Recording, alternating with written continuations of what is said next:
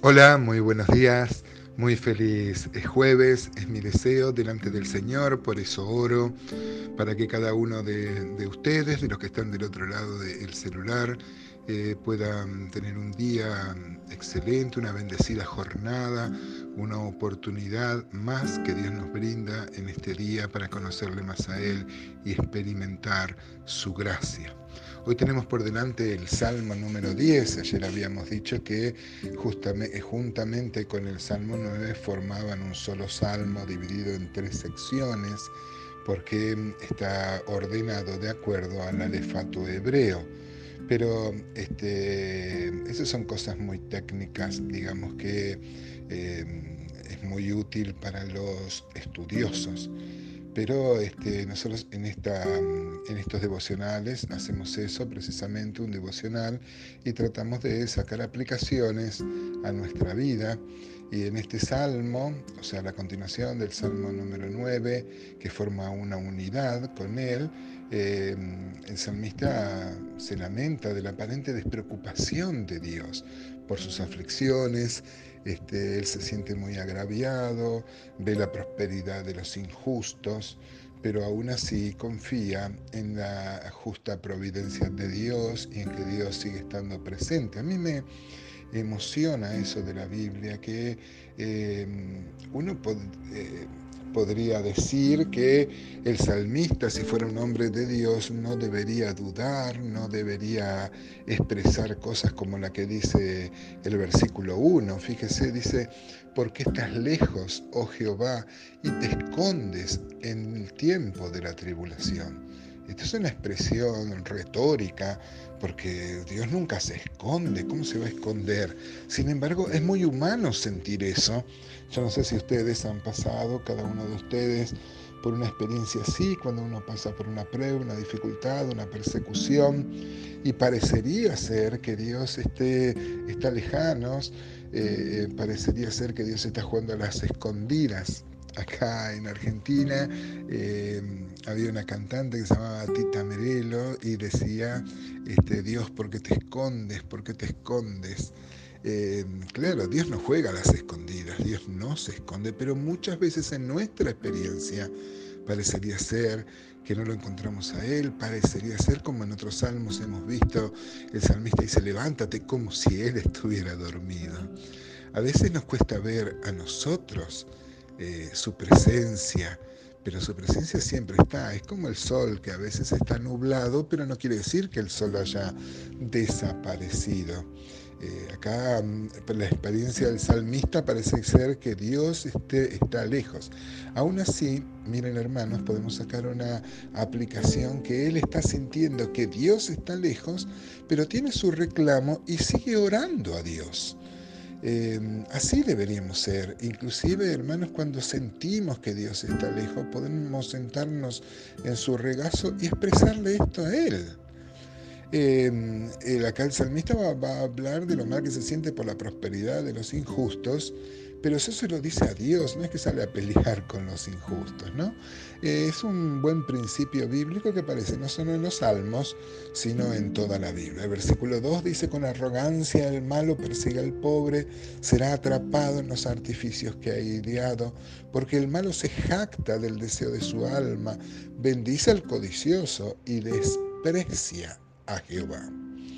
Versículo 4 dice, el malo por la altivez de su rostro no busca a Dios, no hay Dios en ninguno de sus pensamientos. Claro, está describiendo a las personas eh, que no tienen a Dios y por lo tanto su conducta es siniestra. También hemos visto personas que conocen a Dios y también su conducta es siniestra, pero en general la conducta siniestra corresponde a las personas que no conocen a Dios. Ahora el versículo 4 descubre lo que también es un principio bíblico y está en toda la Biblia. Dice que el malo por la altivez de su rostro no busca a Dios. No hay Dios en ninguno de sus pensamientos. Esto descubre cuál es la raíz verdadera de por qué mucha gente no cree en Dios. El evangelista Juan va a decir que la luz verdadera, la que alumbra a todo hombre, venía a este mundo, pero los hombres amaron más las tinieblas que la luz. El Salmo 14 dice, dijo el necio en su corazón, no hay Dios. O como dicen otras versiones, dijo el necio, no quiero a Dios en mi corazón.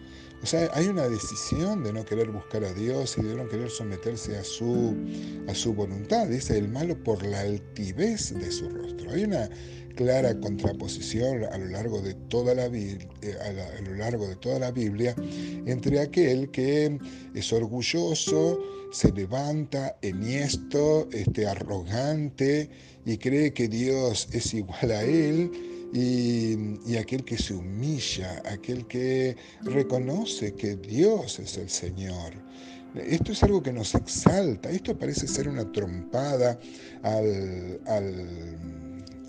al, concepto común de cómo nos vamos a humillar, cómo nos vamos a rebajar.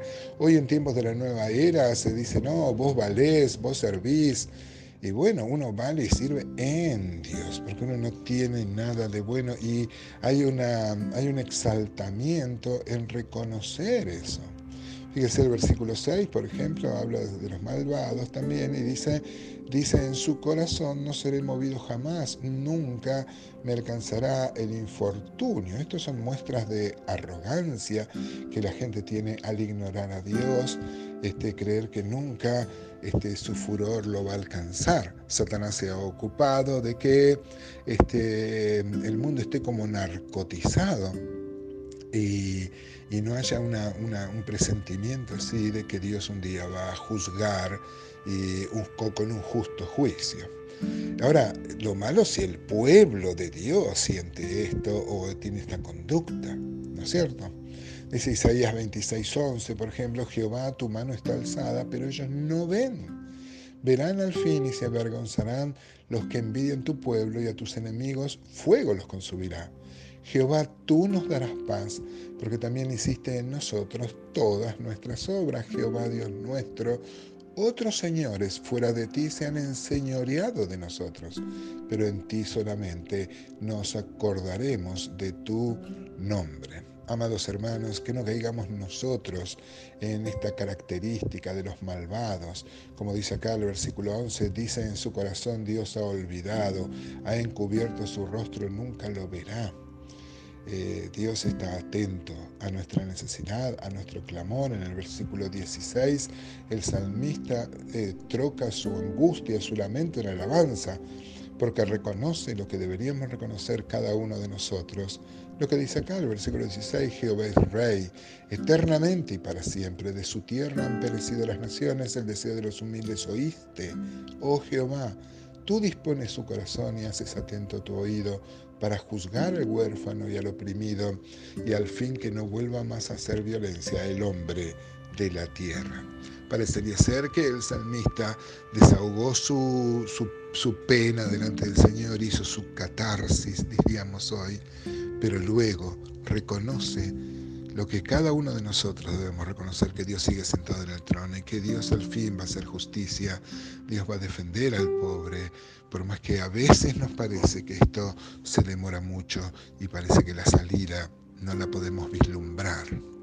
Ojalá en este día podamos ser alentados con esta palabra, saber que Dios es fiel y a pesar de que nosotros no le veamos, Él sigue estando como el sol en un día nublado.